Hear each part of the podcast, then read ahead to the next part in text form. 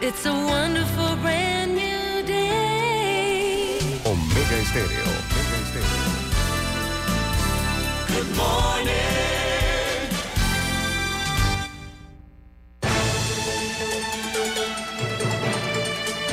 7.30 de la mañana en Panamá.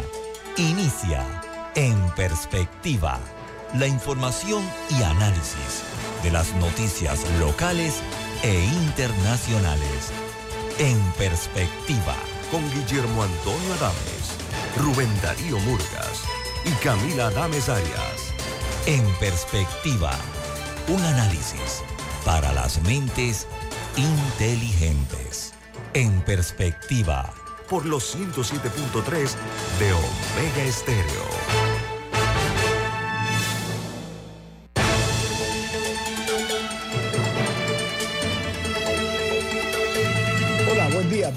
Bienvenidos. Esto es En Perspectiva, un programa para mentes inteligentes. Hoy es 8 de mayo del año 2023 y este programa es presentado por Café Lavazza, un café italiano espectacular que puedes pedir en restaurantes, cafeterías, sitios de deporte o de entretenimiento, te da la bienvenida a En Perspectiva. Pide tu Lavazza. Gracias, Camila. Bueno, amigos, eh, iniciamos el programa hoy con dos invitados. Uno es el director de la Senacit, el doctor Eduardo Ortega. Buen día, doctor, ¿cómo está usted? Buenos días, licenciado Adames. Muy bien, un placer estar aquí con ustedes. Igualmente. Y la otra invitada es la periodista Dalia Pichel. Ella ha trabajado en el Diario La Estrella de Panamá. No, la prensa. Del diario la, perdón, Diario La Prensa, el proyecto eh, digital eh, Nueva Nación. También está actualmente ella en este, este nuevo eh, esfuerzo periodístico. Así que a los dos les doy la bienvenida. Buenos días, gracias. Oiga, comienzo con, ya que tengo aquí dos damas, comienzo con una inquietud que tengo y es que me gustaría que tenga bien informarnos cómo están las mujeres a esta hora con, la equidad de género, etcétera. ¿Cómo, están las mujeres siendo eh, incluidas en materia de investigación, en materia científica en nuestro país, doctor Ortega? Hay una brecha importante eh, que tenemos que cerrar. Estamos en ese proceso. Eh, tenemos que considerar que si bien un alto porcentaje de estudiantes universitarias son damas, 65% de los estudiantes universitarios son mujeres, en la medida que esa carrera universitaria y esa carrera científica o tecnológica progresa, eh, las mujeres van perdiendo presencia y sobre todo van perdiendo presencia en posiciones de toma de decisión. Cuando uno evalúa el Sistema Nacional de Investigación, por ejemplo, ahí tenemos tres niveles en el Sistema Nacional de Investigación, donde son evaluados los investigadores por mérito, por su productividad científica y la calidad de su, de su productividad científica. Uno encuentra que las mujeres están bien representadas en el nivel 1, comienzan a disminuir en el nivel 2 y cuando llegan a nivel distinguido, hay una eh, disminución significativa del número de mujeres. También vemos que a nivel de eh, liderazgo en dirigir las instituciones de investigación científica del país, hay menos mujeres.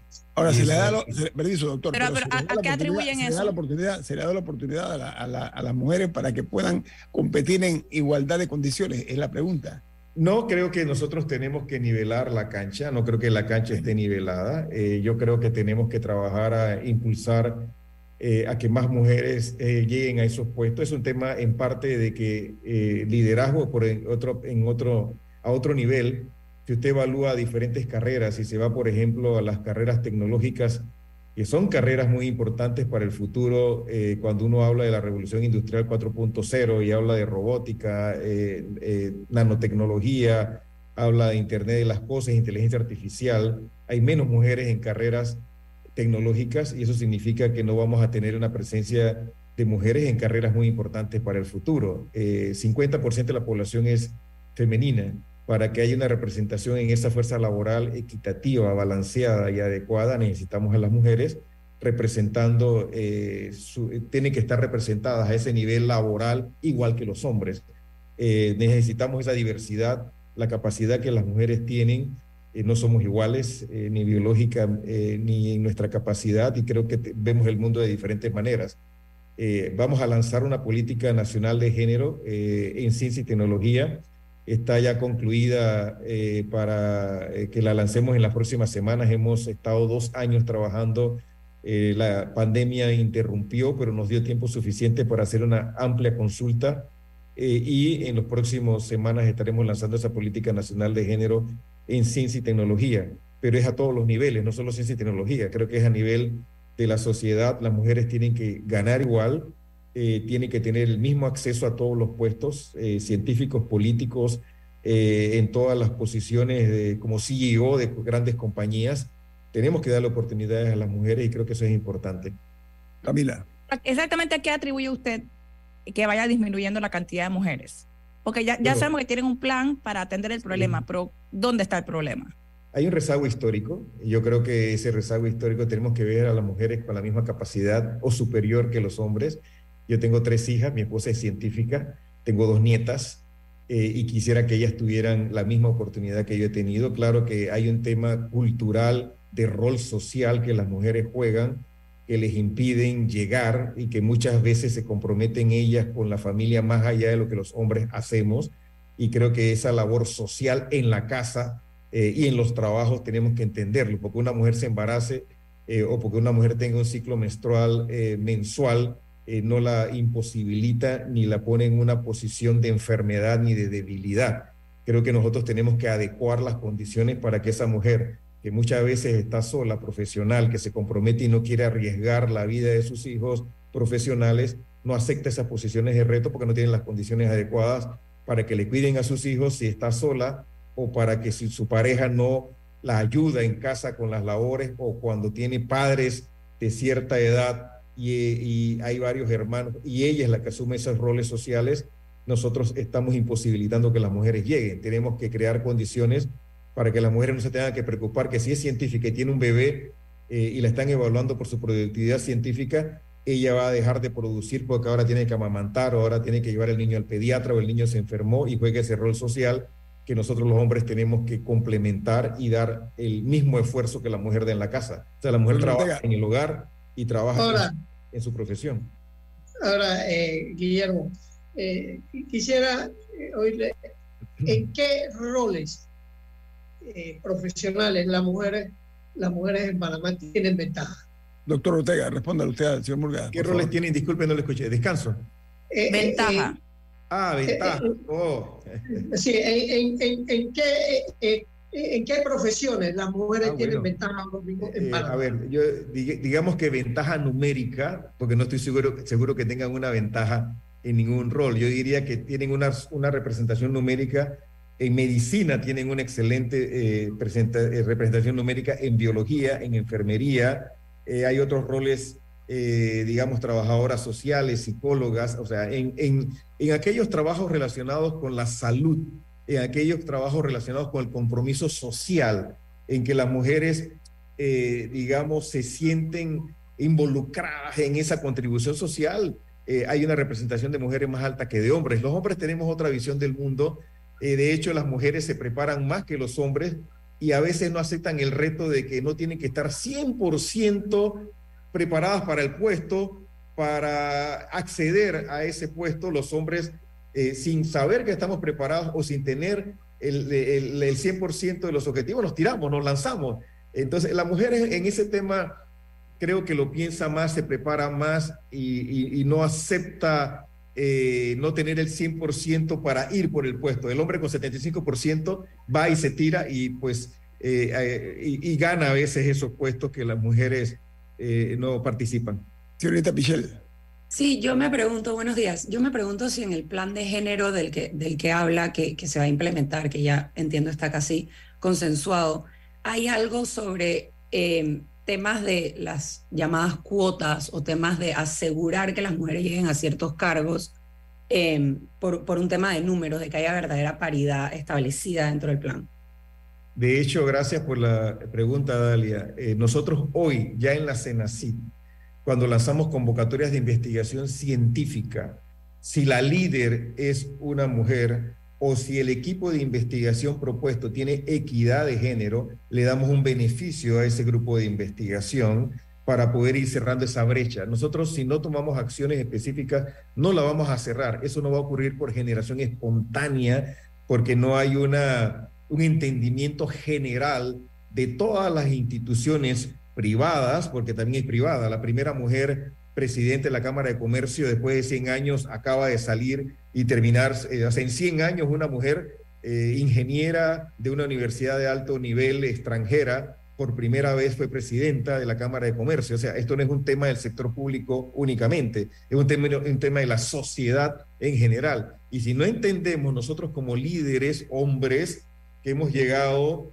hemos tenido padrinos, asesores, mentores, yo tuve un gran mentor en México que me, me creyó en mí y me llevó de la mano. Bueno, nosotros tenemos que desarrollar a esas mujeres, eh, identificarlas y hacer lo mismo con ellas y olvidarnos del club de Toby, ¿no? El hombre termina una reunión social y se va con sus amigos a veces a tomarse el café, a tomarse una copa extra de vino y a veces las mujeres no nos acompañan. Y en ese club de Toby se toman decisiones y se hacen esas amistades y esas relaciones como jugar golf, ¿no? Eh, dicen que eh, yo no juego golf, no me gusta el golf, se me hace muy aburrido, no tengo el dinero para pagar el club, pero dice que ahí se hacen muchas, se hacen muchos eh, negocios, se discuten muchos temas. Bueno, el club de Toby al final de esas reuniones con hombres, se hacen ese tipo de evaluaciones y se toman decisiones sociales que a veces impactan todas, todas estas, estas brechas que tenemos. Doctor Ortega, a ver, vamos a ser realistas, ¿no?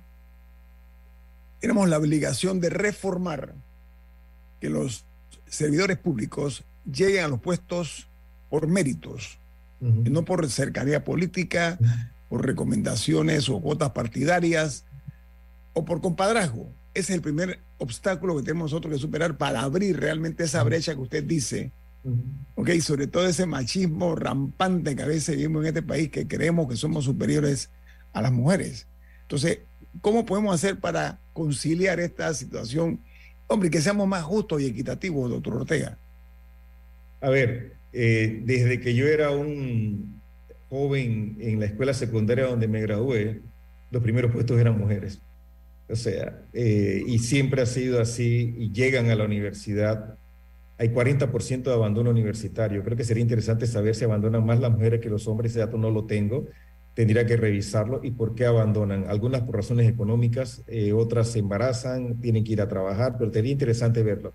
De nuevo, la brecha inicia desde muy temprano con los roles sociales que le damos a las mujeres y le damos a los hombres, ¿no? La pelota de fútbol, la manilla, el bate y las muñecas y la cocinita y los trastitos entonces tenemos que abordar ese tema desde eh, el inicio de la formación de niños y niñas y que haya médica desde muy pequeña, la mujer sepa que ella puede ser una ingeniera, ella puede ser un médico, ella puede ser un astronauta, ella puede trabajar en robótica. Eh, y cuando tú comienzas a jugar esos roles desde muy pequeño, la mujer sabe que ella puede llegar a estos puestos de liderazgo y aspirar a esto creo que las mujeres tienen el mérito, licenciado Adames, ¿no? Creo que es un tema de poner un poco de atención. Senacid, la gran mayoría, un gran número de nuestro personal son damas, las directoras del comité directivo de Senacid.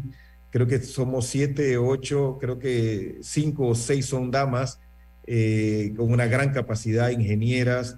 Eh, bueno, llegaron por mérito. Creo que tenemos que poner atención dónde se nos están quedando ¿Por qué a nivel del sistema nacional, en el nivel 1, estamos más o menos parejos?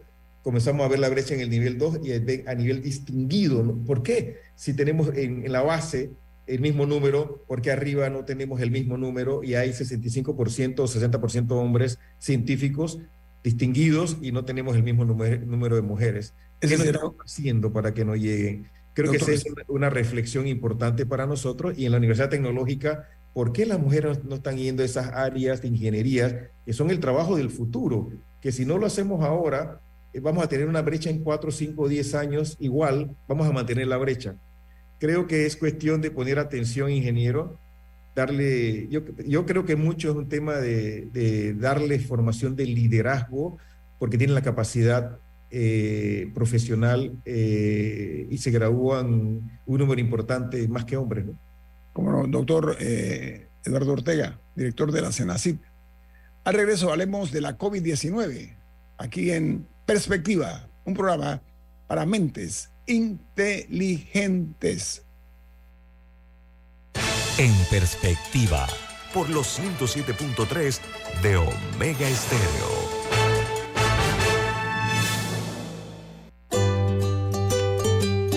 En la vida hay momentos en que todos vamos a necesitar de un apoyo adicional.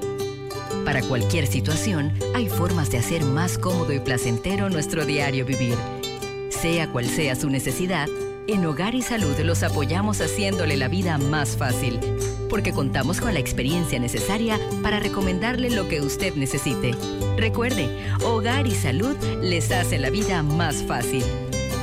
Atención, amigos de Veraguas, ya abrimos nuestra nueva sucursal en Boulevard Santiago. Estamos abiertos en todas nuestras sucursales del país y le hacemos su entrega de forma gratuita en Panamá Centro. Para mayor información, puede consultar en Instagram y Facebook. Juan Diego se fue a Europa. Cristina remodeló su casa. Y los Martínez mandaron a su hija a la universidad a Estados Unidos. ¿Sabes qué tienen ellos en común? Que todos para alcanzar sus sueños, empezaron ahorrando. ¿Y tú qué estás esperando para comenzar la ruta de tus sueños?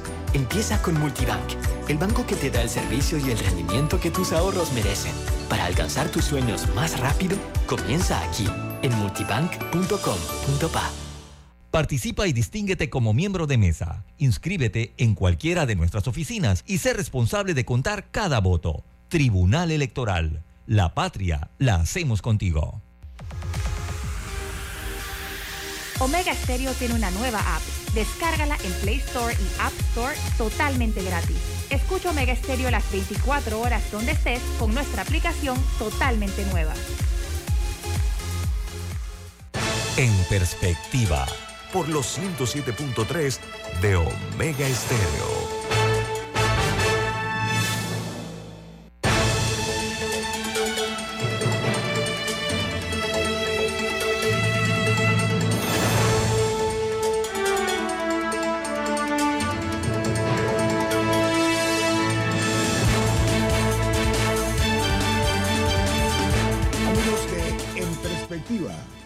Esta mañana eh, muy contentos, eh, nos sentimos muy distinguidos con la participación del doctor Eduardo Ortega, eh, director de la CENACID, la Secretaría Nacional de Ciencia, Tecnología e Innovación. Nos distingue esta mañana con su presencia y la periodista Talia Pichel. Durante mucho tiempo en el diario La Prensa, actualmente está en un proyecto interesante, se llama Proyecto Digital Nueva Nación, Dalia Pichel. Camila. Hablando ya ahora sí de ciencia, esta rama existe más que nada para resolver problemas. Y incluso ha logrado desafiar la naturaleza en, muchas ocasiones con las soluciones que brinda. Y veo que recientemente en Panamá se ha estado hablando mucho de calor, mm. lo cual ha despertado todas estas preguntas sobre cambio climático y los ríos secos, que si llueve, que si es mayo y nada más ha habido un chaparrón, etcétera. ¿Qué puede hacer la ciencia por esto? ¿Es la ciencia una manera de solucionar el problema del calor? Definitivamente, eh, el reto más grande que la humanidad confronta el día de hoy es el cambio climático. Y en nuestro país lo estamos sintiendo. Si nosotros nos vamos a la aparición del istmo de Panamá, y evaluamos geológicamente cómo emerge del fondo del mar, cambia las corrientes marinas, calienta África igual que calienta Europa y eso hace ese intercambio biótico entre el, Suramérica y Norteamérica ocurre. Bueno, Panamá es una área altamente sensible al cambio climático. Somos 70% agua, afortunadamente tenemos 68% de territorio protegido y más del 50% de la superficie oceánica también protegida, ¿no? Eh, creo que ahí hemos tomado medidas, somos uno de tres países carbono negativos a nivel mundial, hay que mantenerlo, ese no es un premio que se mantiene solo, hay que, hay que mantenerlo, creo que hay que estudiar todo ese cambio climático a través de la ciencia y la tecnología. Hoy, por ejemplo, eh, Camila, tenemos en Panamá la instauración pronto de un hub eh, Copérnicos que va a utilizar 20 satélites europeos para evaluar qué ocurre en términos eh, terrestres, marinos, hídricos en Panamá y nosotros a través del uso de esas imágenes, por ejemplo, podemos saber dónde debemos regar, dónde no debemos cultivar, cuáles son los riesgos. Ahí vas a poder ver riesgos relacionados con el, con el cambio climático eh, muy importantes, dónde se está deforestando. puedes eventualmente ver el movimiento de insectos de importancia para la salud pública y para el, el, agro también. O sea, hay muchas cosas que nosotros podemos hacer con la ciencia, el calentamiento, cómo prevenimos el calentamiento, el consumo de CO2, cómo disminuir el, la producción de CO2. O sea, hay muchas cosas eh, que podemos usar, eh, me, medios energéticos sostenibles eh, para no estar usando los mismos que estamos utilizando y que, que eh, juegan un papel importante en el calentamiento. Creo que Dalia tiene, está pidiendo la palabra. Sí. Dalia, pues Sí, la, mi pregunta va más si, si cree que, si bien la ciencia puede tener respuestas eh, en términos de política, cómo es que en un país de Panamá no se habla de estos temas y vayámonos a lo más fácil, ¿no? A lo electoral estos ni siquiera son temas que se tocan en el debate público del día a día. Y me pregunto si, si usted considera que hay más que se puede hacer más allá de solo decir lo que siempre se dice, yo le voy a dar más presupuesto a la ciencia para que ellos se las arreglen y que de hecho sea parte de la política pública del país avanzar en estos temas, ya sea en conjunto con otros países que están más, más avanzados, o, o cómo puede Panamá como un país muy afectado por esto, simplemente por su privilegiada posición geográfica de la que siempre escuchamos. ¿Cómo puede Panamá afrontarlo a nivel, a nivel de política pública? Gracias, Dalia. Primero, sí necesitamos los fondos. Somos de los países que menos invierte en ciencia, tecnología e innovación y creo que podemos hacer mucho más con más recursos. Eso es uno. Dos, eh, es correcto lo que mencionas, ¿no? Eh, ciencia abierta es crítica, la divulgación de la ciencia es importante. El panameño común tiene que utilizar ese, ese tema científico en el día a día, porque creo que si entiende la ciencia y, y, nosotros podemos transmitírsela de tal manera que el panameño pueda tomar esas decisiones, uno, de irse a vacunar, dos, de no tirar basura, tres, de reciclar, eh, cuatro, de usar, o sea, hay tantos usos eh, que, que la ciencia puede tener en el día a día que eso es crítico. Tenemos que trabajar más en la divulgación de la ciencia para que el panameño utilice ese conocimiento general de la ciencia para tomar decisiones que no impacten el ambiente de manera negativa. Tú tienes toda la razón. Nosotros hemos invertido en Panamá en investigación científica y esto es importante, ¿no? Los científicos panameños tienen 30 años nada más de que se apropiaron de su agenda científica, que priorizan la ciencia y que tienen un plan estratégico nacional de ciencia, tecnología e innovación. Eh, no es que no se haya hecho ciencia antes en Panamá. Bueno, era ciencia de intereses de, eh, otro tipo. El, Gorga fue creado en el 28 por los estadounidenses, el Smithsonian en el 10, eh, estoy hablando de 1910 por los estadounidenses. Nosotros comenzamos a apropiarnos hace solamente 30 años. La CENACI fue creada en 1997. Entonces nosotros ahora tenemos un plan y es importante que todo lo que hagas permita que se tomen decisiones en políticas públicas alias basadas en evidencia, no solo en, no en ciencia en sí, sino en, en conocimiento generado que permita que podamos tomar decisiones correctas. Cuando hay una ley que va a la Asamblea, esa ley tiene que estar basada no en el interés de una persona en particular de proponer una ley, sino que esa ley tenga una base de conocimiento y una necesidad de la sociedad panameña y esté basada en conocimiento eh, y que no estemos importando conocimientos para implementar temas en nuestro país. No, y doy un ejemplo en Israel, que siempre surge como, como un ejemplo en estas ocasiones, eh, en temas de agro, de producción de comida, en temas de disponibilidad de agua, que en Panamá, teniendo los dos océanos y tantos ríos, tenemos tantas personas sin agua. Los israelíes hace mucho tiempo conquistaron el desierto para asegurarse este tipo de suministro y otras cosas. Y ahí hay otras naciones que, bueno, Holanda, que ha sabido lidiar con, con, su riesgo al cambio climático, etcétera. En Panamá, ahora que se está teniendo la discusión, por ejemplo, de, de la falta de agua, ¿se ha involucrado a la CENACIT o a científicos que puedan decir que, bueno, hay un acuífero o podemos desalinizar el agua de este lado en vez de simplemente quedarnos en que el IDAN no reparó la tubería o que el IDAN no hizo? sea, eh, se involucra a científicos para resolver, por ejemplo, que no hay agua en la chorrera.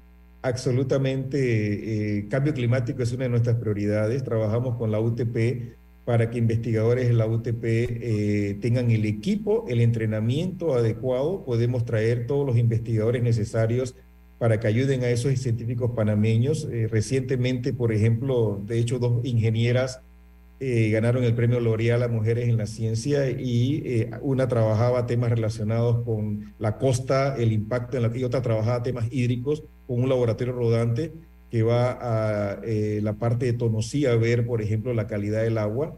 El Canal de Panamá acaba de crear un centro de investigación en temas tecnológicos científicos relacionados con el agua. Eso es crítico. Primera vez que el Canal de Panamá tiene ahora un centro de investigación. Antes todo se resolvía trayendo al experto para que resolviera el problema del Canal de Panamá. Ahora tiene un centro de investigación, con un director panameño, con investigadores panameños que van a trabajar el tema hídrico, eh, salinización del lago, por ejemplo, contaminación del lago, eh, temas relacionados. Sí, cómo no, o sea, así tiene fondos, financia proyectos, equipa laboratorios, entrena becarios y científicos que abordan este tema relacionado con el agua y cambio climático.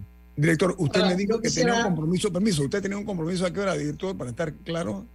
Eh, a las 8, pero no me han tocado la puerta todavía, así que... No le han tocado la puerta. Una pregunta nada más, porque no podemos obviar, permiso, Rubén, el tema de lo que se anunció por parte de la Organización Mundial de la Salud, eh, que dicen que la COVID ya no constituye eh, un peligro mayor en cuanto a la salud de los seres humanos. ¿Cuál es la situación en la República de Panamá, doctor, porque el, presidente o el director general del, de la OMS, él dijo, se mantiene como amenaza y prioridad de salud pública global y que pronto es probable que pase una etapa pandémica. ¿Cuál es la posición de la Senacita aquí en Panamá, doctor Ortega? Buenas noticias a nivel mundial, licenciado Adames. Eh, creo que lo que se declara es el fin de la emergencia de salud pública de importancia internacional. La OMS no declara ni el principio ni el fin de una pandemia, declara el inicio o el final de una emergencia internacional. Muy bien. Eh, hemos avanzado, eso es bueno. Panamá, de hecho, ya declaró la emergencia resuelta desde el año pasado. Nosotros hoy tenemos algunas medidas como el uso todavía del cubreboca en hospitales eh, y en centros, centros de salud y policlínicas. Pero lo que no debemos hacer, licenciado Adames, mm. es tomar ventaja de todo lo que se implementó durante la pandemia para ayudarnos a eh, mitigar ese impacto social, económico, eh, de salud pública, porque el impacto fue global. Nuestra economía se contrajo casi 20%, hubo mayor desempleo, hubo mayor pobreza. Uno de los países con mayor inequidad en el mundo, Panamá, uno de los más desiguales, de los dos más desiguales de las Américas y uno de los seis más desiguales del mundo, no puede ahora pensar que porque eh, la emergencia de salud pública terminó, vamos a regresar a lo que antes hacíamos antes de la pandemia. Tenemos que tomar ventaja de lo que se implementó, de cómo el Gorgas avanzó, de cómo Indicasat progresó, de cómo la importancia de la ciencia eh, fue identificada eh, y fue colocada en el lugar donde debe estar y utilizarlo como un trampolín para progresar y prepararnos para que la ciencia y la tecnología nos ayude a resolver los problemas y las brechas que este país tiene, porque tenemos grandes retos y si no usamos la ciencia y la tecnología no lo vamos a poder ayudar a resolver. Director Ortega, tengo un minuto nada más. Eh, ¿Sería tan amable respondernos cuánto del Producto Interno Bruto de Panamá se invierte en investigación científica aproximadamente? 0.13% y si usted elimina lo que el Smithsonian contribuye es 0.08% del Producto Interno Bruto. Eso es bueno, medio bueno. Los tres más bajos de América Latina. Eh, los países desarrollados, eh, si usted se va a, Singapur, 2.6, si se va a Israel, por arriba de 4, eh, nosotros estamos en 0.08%. Tenemos que incrementar esa inversión, tenemos que gestionar esos fondos también adecuadamente y creo que si tuviéramos más recursos pudiéramos hacer más. Se ha hecho mucho, Creo que eh, tenemos un grupo pequeño de investigadores. Si usted compara la productividad científica de los investigadores panameños con los investigadores de nuestro país vecino en Costa Rica, por ejemplo, los investigadores panameños publican eh, artículos que son citados más que las publicaciones de, Costa Rica. ¿Eso qué significa? Que la calidad de la publicación del científico panameño es probablemente por el número de citas mejor que la que producen los costarricenses. Sin embargo, nosotros tenemos 129 investigadores por millón de habitantes, ellos tienen mil. Eh, y a nivel mundial eh, tenemos una, una brecha importante. Si nosotros no cerramos la brecha del número de investigadores, no tenemos suficientes. Y si usted no tiene suficientes, no hay generación de conocimiento y no hay transferencia de conocimiento. Hay que cerrar la brecha. Tenemos un déficit de casi 800 investigadores por millón de habitantes. Nos hacen falta 3.200 investigadores eh, en el país para llegar al estándar eh, recomendado de 1.000 investigadores por millón de habitantes. Ese es el reto, el desafío del próximo gobierno, doctor. No le quito más tiempo. Reitero, gracias a usted por su amabilidad de aceptar la invitación. Vaya y cumpla con su compromiso que tiene ahora con nuestro agradecimiento, por supuesto. Que tenga buen día, doctor Eduardo. saludarlos a todos, un placer. Director de la CENACIT, buen día. Vamos al corte comercial. Esto es En Perspectiva, un programa para mentes inteligentes. En Perspectiva, por los 107.3 de Omega Estéreo. You already know H&R Block does taxes. But you may not know you can get expert help in person or virtually, or that our tax pros average 10 years of experience. You can even request the same tax pro every year. And that's how we make tax season a reason to celebrate. Make an appointment today at our WhatsApp 6674 1037. Grupo Clásico, 30 años brindando las últimas tendencias de la moda, con Hugo Boss Clásico Womo, Suit Supply y Clásico Off, el grupo de tiendas de ropa masculina más elegante del país. Hugo Boss, marca número uno en el mundo de la moda masculina. Clásico Womo, una selección de la moda europea más exclusiva en un solo lugar. Suit Supply, la tienda que está rompiendo el estereotipo de la ropa masculina. Clásico Off, los mejores precios en tus marcas favoritas. Visítanos en los mejores centros comerciales del país Grupo Clásico, 30 años liderando la moda masculina en Panamá. 23 razones. Yo construyo con Industrias Correagua este 2023. Razón número 2. Puedo hacer mis compras en línea de manera rápida y sencilla. Ingresa ahora a correagua.com. Estamos para asesorarte. Industrias Correagua, el acero que hace fuerte a Panamá.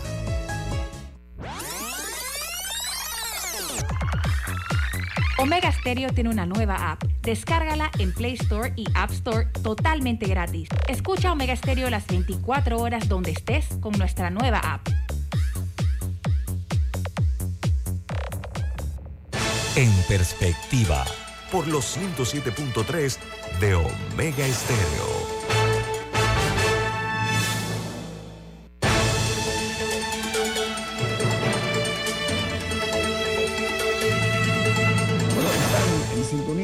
Nacional Omega Estéreo, su programa En Perspectiva, un programa para mentes inteligentes. Camila. ¿Sabías que con tu tarjeta Visa Banco Aliado puedes controlar el consumo de tus tarjetas? Controla cuándo, cuánto y dónde utilizar tus tarjetas con mayor seguridad. Beneficios como este solo lo obtienes con tus tarjetas Visa de Banco Aliado. Para más información, bancoaliado.com. Banco Aliado, tu aliado en todo momento. Diga, señor Guillermo, yo quisiera tocar un tema que para mí es grave. Digamos, nosotros tuvimos una experiencia eh, muy, muy fuerte con el accidente que hubo en Hualaca, donde murieron 42 o 43, 43 personas. Migrantes, migrantes, migrantes migrantes. Y murieron dos panameños, que eran los, dos, los conductores okay. del, bus. ¿Qué, ¿Qué, es lo grave? Ayer eh, CNN pasó un reportaje sobre la, la, eh, el tránsito de Colombia a Panamá. Tránsito de migrantes. De migrantes. Okay de, Colombia a, Panamá. Fue extremadamente dramático el reportaje de CNN. No tenemos idea de lo que está pasando en la frontera y el periodismo panameño está durmiendo, está durmiendo o mirando para otro lado. Ok, muy bien. Bueno, amigos, eh, yo quiero cerrar el ciclo este de lo que mencionó el, director de la Senacid, que tiene que ver con la COVID-19. Es importante lo siguiente. Lo que se ha eh, establecido, lo que se ha definido, es que eh, ya no consiste en una emergencia de salud pública. E, eso es lo que es básicamente para Panamá y para el mundo, porque Recordemos que la COVID aquí dejó más de un millón y tantos de personas que fueron afectadas por la COVID, varios miles de muertos, pero eh, se mantiene como una amenaza y una prioridad para el Estado. Usted iba a decir algo, Camila, sobre el tema para cerrar este capítulo de la COVID-19. No se puede olvidar. No, solo iba a mencionar que hay ciertos comportamientos que me parece que debemos seguir utilizando, por ejemplo, la mascarilla en los centros de salud. Creo que eso es una medida que nunca se debe quitar porque es una manera de uno proteger a un paciente con cualquier tipo de condición, enfermedad, aunque sea que se rompió una pierna, de, además de eso tener que lidiar con que uno traiga un resfriado o, o cualquier cosa, cualquier bacteria, cualquier virus, no tiene que ser COVID. Entonces, eh, y al mismo tiempo uno se protege de no contagiarse de algo que esté dando vueltas en el hospital. Así que esa me parece que es una medida muy razonable y que espero que como sociedad la mantengamos eh, en 50 años, en 100 años, que la sigamos aplicando, a no ser que la tecnología haya resuelto eh, otra alternativa. O algo positivo que he estado viendo es que, por ejemplo, en el trabajo hay varias personas que han estado resfriadas y van con su mascarilla. A mí eso me parece responsable. Yo creo que por, que por siempre, si uno está resfriado, sea o no COVID, aunque sea una influenza o lo que sea, uno debe proteger a los demás de, de su enfermedad utilizando una mascarilla. Así que esos son comportamientos que, aunque no te obligue el Ministerio de Salud, aunque no haya un decreto, creo que responsablemente eh, deben continuar. Así que ese sería el comentario. Con respecto al, al, tema de los migrantes, sí, eh, me parece que no hay medidas lo suficientemente contundentes y dramáticas a nivel de la región para lidiar con este tema. Y constantemente eh, vemos estas imágenes de las personas, de simplemente las, las dimensiones, estamos hablando de más o menos mil personas al día que están haciendo, que están llegando a Panamá tras hacer este trayecto y eso sin contar las que se queden en el camino, que al final del día creo que nunca vamos a saber cuántas personas han muerto en la selva del Darién más allá de las anécdotas de personas que hayan hecho el trayecto eh, o de desaparecidos, nunca vamos a tener certeza de, de, la tumba en la que se ha vuelto, el cementerio en el que se ha vuelto la selva del Darién. Eh, y, y, siento que había un nivel de, no lo, no, lo, no lo puedo llamar desdén, pero no siento que a nivel de la región se hayan dado, porque Panamá no es el único responsable. La tragedia pasa en nuestro territorio mayoritariamente, pero no es el único responsable, yo no siento que se esté haciendo suficiente. Ha habido congresos y se reúnen todos los cancilleres y se toman su foto, pero en términos de medidas y de recursos, no me parece que estén dando la talla. No sé qué opinas, Dalia. Yo creo que el tema de, de migración en Darien, estamos hablando de 130 mil migrantes que han entrado hasta ahora, en lo que va del año. Se proyecta que en el año van a entrar 400 mil migrantes. Yo diría que se han cuantificado, señorita Pichel. Sí, se han contado, es verdad. Es verdad. Y se estima que. eso, es el, eso casi el 10% de la población de Panamá. Sí. O sea, casi el, del, del, país, Panamá, no de la ciudad, del país, va a haber pasado por aquí sí. sin que los veamos. Y estamos hablando, sin que los veamos, estamos hablando de que eh, ayer se publicó que al día se trasladan 26 buses de Darien a Chiriquí. El bus que mencionaba el, el señor Murgas que sufrió el accidente en, en Hualaca. Esos buses se siguen trasladando de Darien a Chiriquí, escoltados por el Servicio Nacional de Migración. Responsabilidad del Ministerio de Seguridad. Y ese es un tema del que quiero hablar, porque se habla que la Cancillería y el Ministerio de Relaciones Exteriores es en teoría, de la mano con las organizaciones internacionales, la que gestiona, perdón, la que gestiona eh, los puestos de recepción y el manejo de migrantes. Pero realísticamente es el Ministerio de Seguridad, a través del Senafront, a través del Servicio Nacional de Migración, que tiene el verdadero poder en estos puestos de recepción de migrantes, eh, que son los responsables de que lleguen de, una, de un punto al otro. Y es una responsabilidad bien grande que estamos dando a la fuerza pública y hasta qué punto las dos están funcionando eh, en, en mancuerna. Yo sí creo que se ha hecho un esfuerzo por parte de tanto la canciller anterior Moines como la canciller del momento de buscar un consenso en la región para que se trate el tema con la, la urgencia necesaria. Eh, coincido con Camila que se tiene que hacer más y tiene que ser un tema del que se habla más. Por ejemplo, yo no he escuchado al presidente Cortizo decir nada al respecto de migración.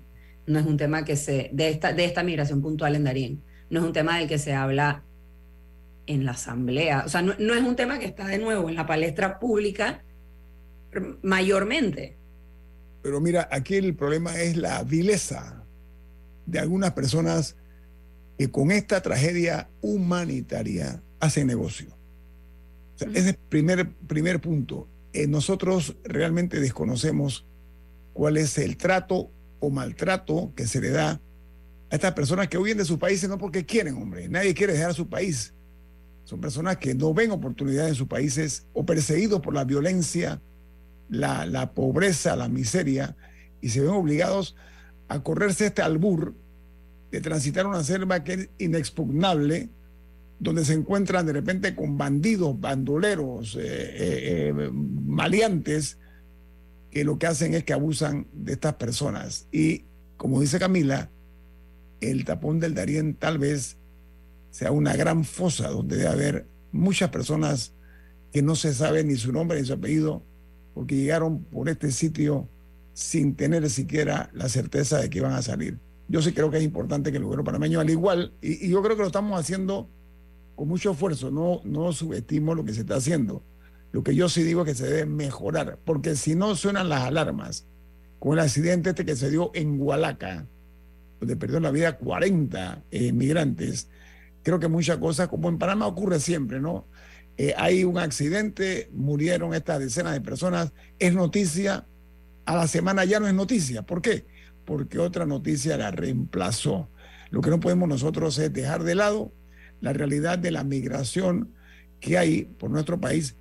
Miren, en México acaban de descubrir una serie de personas que estaban secuestradas en unas casas de esas de seguridad que ellos llaman, en Sonora, México, cientos de personas que han estado secuestradas que están buscando exactamente lo mismo que aquí en el Darién, lo que pasa es que allá cruzan un desierto, aquí cruzan una selva. Entonces es una realidad. No, pero, pero en ese punto, el tema de la trata de personas es grave y hay que ver y hay que ver que no que algunos no estén en el camino siendo captados por redes de, tráfico sexual por ejemplo en Panamá que a cada rato se están desmantelando eh, ciertas de estas redes y de pornografía infantil etcétera. Hay que tener mucho cuidado porque estos migrantes entran medio invisibles y en verdad no conocemos cuántos de ellos llegan a su destino de manera de manera segura. Y con el tema del bus también pasó la tragedia de Hualaca, dijeron que, sí, dijeron que se iba a abrir una investigación después de todas las irregularidades que salieron, como que había personas sentadas en los pasillos eh, para todo ese trayecto de, pie, tantas Iban de pie, iban de pie. Ah, ok, iban de pie. Todavía no conocemos el resultado, o por lo menos yo no he visto el resultado de esa investigación, si es que existe, y es algo que se, que se debe conocer. El gobierno panameño debe brindar la certeza de que estas personas están siendo transportadas de manera segura, porque esto no es ni una caridad, estos son aproximadamente 40 mil dólares al día en estos buses. Solamente en los buses son 40 mil dólares al día a razón de 40 dólares que debe pagar cada migrante. Compartamos, compartamos la mesa. Eh, yo siento que anoche CNN le dio un regalo a Panamá con la transmisión de ese reportaje especial y dramático sobre lo que es el tránsito de Darien eh, eh, a, Panamá. Es increíble las cosas que se están viviendo ahí y nosotros no hemos, no, hemos aprendido de la experiencia de Hualaca, la tragedia de Hualaca. Eh, nos estalló en la cara y todavía no hemos despertado. a mí me preocupa que no despertemos ni sepamos lo que está pasando en, en, en Darien, que es dramático eh, eh, eh, están habiendo crímenes allá con, con, con, niños, con ancianos que transitan por las necesidades, porque los Estados Unidos nos ha, nos, ha impuesto eso, y que, que, que, la gente tenga que cruzar el tapón del Darién a pie, con niños, con enfermos, con inválidos, y, y eso y, yo felicito a CNN que le hizo ese regalo a, Panamá, porque nosotros no hemos despertado todavía del accidente de Guanaco. Tengo que felicitar a los anunciantes que vienen, no puedo omitir eso, sí. Viene más aquí en su programa, programa En Perspectiva, un programa para las mentes inteligentes. En perspectiva, por los 107.3 de Omega Estéreo. Si desea que sus colaboradores trabajen desde su casa, podemos ayudarle. En Solutexa somos expertos en aplicar la tecnología a las técnicas y trabajos de oficina. Contáctenos en solutexa.com.pa o al 209-4997. Solutexa. Nuestra democracia y la patria cuentan contigo. Inscríbete como miembro de mesa en cualquiera de nuestras oficinas y sé responsable de contar cada voto. Tribunal Electoral. La patria la hacemos contigo.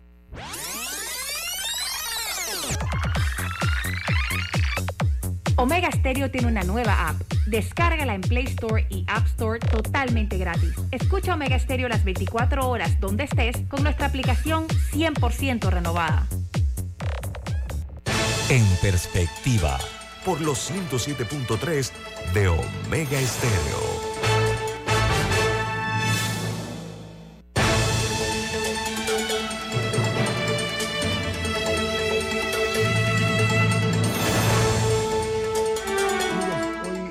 no iniciamos el programa con las notas internacionales de primera plana en los diarios eh, más importantes del mundo porque teníamos eh, invitado al director general de la Senacit. Hoy les quiero informar que el diario The New York Times titula, dice, después de los asesinatos en masa en Texas, hay frustración, pero ninguna acción sobre las armas, control de armas. El redoble de los asesinatos en masa ha alimentado una nueva apertura a la regulación de armas entre al menos los tejanos, pero ha hecho poco para remodelar las realidades políticas de los Estados Unidos. The Washington Post, su principal noticia de primera plana es las, las opiniones supremacistas blancas del pistolero de Texas son vistas como un posible motivo. Este hombre se llamaba Mauricio García y no era otra cosa que un residente local, pero tenía múltiples armas consigo y en su automóvil que estaba a un punto cercano. Dijeron las eh, personas familiarizadas con la investigación. Al menos eh, ocho personas murieron en Allen Premium Outlets, un centro comercial cercano a Dallas. Dejó ocho muertos y siete heridos en este tiroteo. No, y, no solo fue el tiroteo, también un hombre. Un auto, un automóvil. atropelló a. Ocho, ocho, mató ocho personas. Ahora lo voy a decir, la tengo aquí en, el, en la lista. El Wall Street Journal titula: Los trabajadores en tecnología no son tan ricos como solían ser. Cambió totalmente la, escena. Recuerden que los que trabajaban en Silicon Valley, etcétera, eran los que más dinero ganaban. Bueno, les tengo noticia, ya no es así, de acuerdo al Wall Street Journal. Dice que las caídas de las acciones han eliminado miles eh, en eh, las eh, personas en cuanto a las ganancias, miles de dólares en ganancias en papel destinadas a gastos importantes en tecnología. Mientras en Chile la izquierda retrocede y la extrema derecha se vuelve la primera fuerza política de Chile. El bloque de las dos derechas logra casi tres quintas partes de los votos clave para redactar una nueva constitución. La derecha ganó 34 de los 50 escaños que componen el, la parte de la eh, constitucional allá en eh, Chile. Mientras en Turquía el presidente Erdogan salió ileso de la mala gestión que hizo del terremoto. Su partido perderá entre 4 a 10 puntos, pero seguirá siendo la fuerza mayoritaria en las elecciones que se van a celebrar el 14 de mayo. Eh, hay otra noticia de primera plana y es la siguiente, que en Ecuador la Asamblea Nacional decide sobre el precio, el juicio político, perdón, contra el presidente Guillermo Lazo, que no pasó el filtro de la Comisión de Fiscalización y ahora va a caer en manos de los 137 asambleístas. En Reino Unido, una noticia que ha sorprendido a muchos, y es que una hora después de que su padre tomó posesión como el nuevo rey, el nuevo monarca de Inglaterra, estamos hablando de Carlos III, bueno, después de haber sido coronado, una hora después su hijo Enrique de Inglaterra tomó su avión y despegó con destino a Los Ángeles para ver a su hijo de cuatro años que estaba de cumpleaños. No celebró, no participó, no participó en la celebración del nuevo rey, su padre. En Argentina, desde fines de marzo, dice que eh, se fueron mil millones de dólares en depósitos privados de los bancos argentinos, coincidiendo con la caída de las reservas y las tensiones cambiarias que hay en ese país. El New York Times titula lo que decía Camila, dice que al menos ocho muertos fue el saldo que dejó que un conductor arremetió contra un grupo de migrantes en Texas. El conductor, eh, en este sentido, de un auto 4x4 Range Rover, eh, embistió a este grupo, esta multitud de migrantes en el área de Brownsville, en Texas. Eh, estaban eh, agrupados cerca de una, precisamente de un, de un albergue de migrantes y los atropelló. Sí, no, y, la mayoría eran hombres venezolanos. Ajá, ok. En Costa Rica. No, pero lo, lo, que sí debo decir es que las autoridades están investigando si fue intencional o no y si el hombre estaba bajo la influencia del alcohol o de alguna droga cuando lo hizo porque él no, no está cooperando con la investigación. pero, pero todavía no, no se ha determinado con certeza si fue o no intencional. Escuché en la transmisión por satélite esta mañana aquí en el noticiero Mega Estéreo, en La Voz de América, que eh, hay testigos que dicen que este hombre comenzó a lanzar improperios, ofensas contra... Sí, eso, eso está bajo investigación también. Ok, ahora, en uh, Costa Rica, las balaceras se imponen con el miedo en las escuelas de eh, estas zonas conflictivas de Costa Rica. Dice que los centros educativos trabajan con los menores para enseñarles protocolos eh, que eh, cómo deben resguardarse o de resguardar sus vidas y los padres ticos han aprobado esta medida. En Bolivia, el ex jesuita Pedro Lima dice que sufrió represalias y que fue expulsado de la orden de los jesuitas cuando denunció en su momento los abusos sexuales en contra de menores de edad por parte de los superiores de él en la, eh, entre los jesuitas y acusa de que varios de ellos están hoy día en puestos de privilegio en la cúpula de los jesuitas en el Vaticano. Varios de estos que fueron eh, las personas que callaron al respecto sabiendo que ocurría esto. Y en Colombia, las alarmas se han encendido por las amenazas a lo que es la magistratura de la Jurisdicción para la Paz. El magistrado eh, encargado de esta organización, dice que recibió un mensaje directo a su WhatsApp donde le declaraban objetivo militar por parte del clan del Golfo. Eso significa que lo van a matar. En República Dominicana aumentan los muertos por sobredosis en el país. Se prepara un proyecto para la provisión de terapia sustitutiva de opioides. Mientras eh, hay otra noticia que se genera los Estados Unidos, que aparece precisamente en la primera plana del, Wall, del Washington Post, y es que hay datos nuevos de que alguna vez eh, fueron parte del sueño americano los autos nuevos. Bueno, eso ha cambiado. ¿Por qué? Porque dice que ahora están fuera del alcance de muchos estadounidenses comprar autos nuevos. El precio de un automóvil en los Estados Unidos en este momento se disparó a 48 mil dólares, lo cual eh, dice que es un 30% mayor que en marzo de 2020 según Kelly Blue Book. Y en Perú, la presidenta Boluarte habla sobre la postura de Andrés Manuel López Obrador y Gustavo Petro y denuncia que la injerencia extranjera hasta ahora existe. Ambos presidentes han cuestionado a la presidenta peruana por el desempeño del gobierno durante las protestas que murieron muchos peruanos y al mismo tiempo han apoyado al expresidente Pedro Castillo. Aquí termino las notas internacionales. Camila, adelante. Ayer se registró un nuevo incendio en Cerro Patacón. Estoy segura que muchos residentes de la ciudad capital lo pudieron oler ayer. Eh, el olor a quemado que se extendió por, por distintas áreas de la ciudad.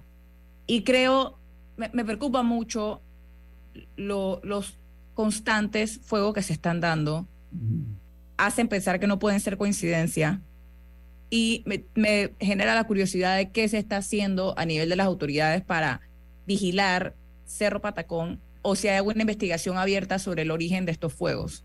El de ayer fue en el centro de reciclaje. Hay un, contrato, hay un contrato ahora mismo que está pendiente. No olviden eso. Eso es otro tema, eso, es otro tema. Es parte Que no sabemos, no sabemos cuál es el futuro del vertedero y del mm. manejo de los desechos que están ahí, eh, que, que, representan eh, los generados por, por la ciudad capital, que no es, no es pequeño. O sea, no es una cantidad pequeña. No, no recuerdo el número, pero son toneladas y toneladas diarias eh, de basura que de por sí no le estamos dando eh, el manejo adecuado. Pero regresando al tema del fuego. Dalia, quiere decir algo. 2.500 toneladas al día.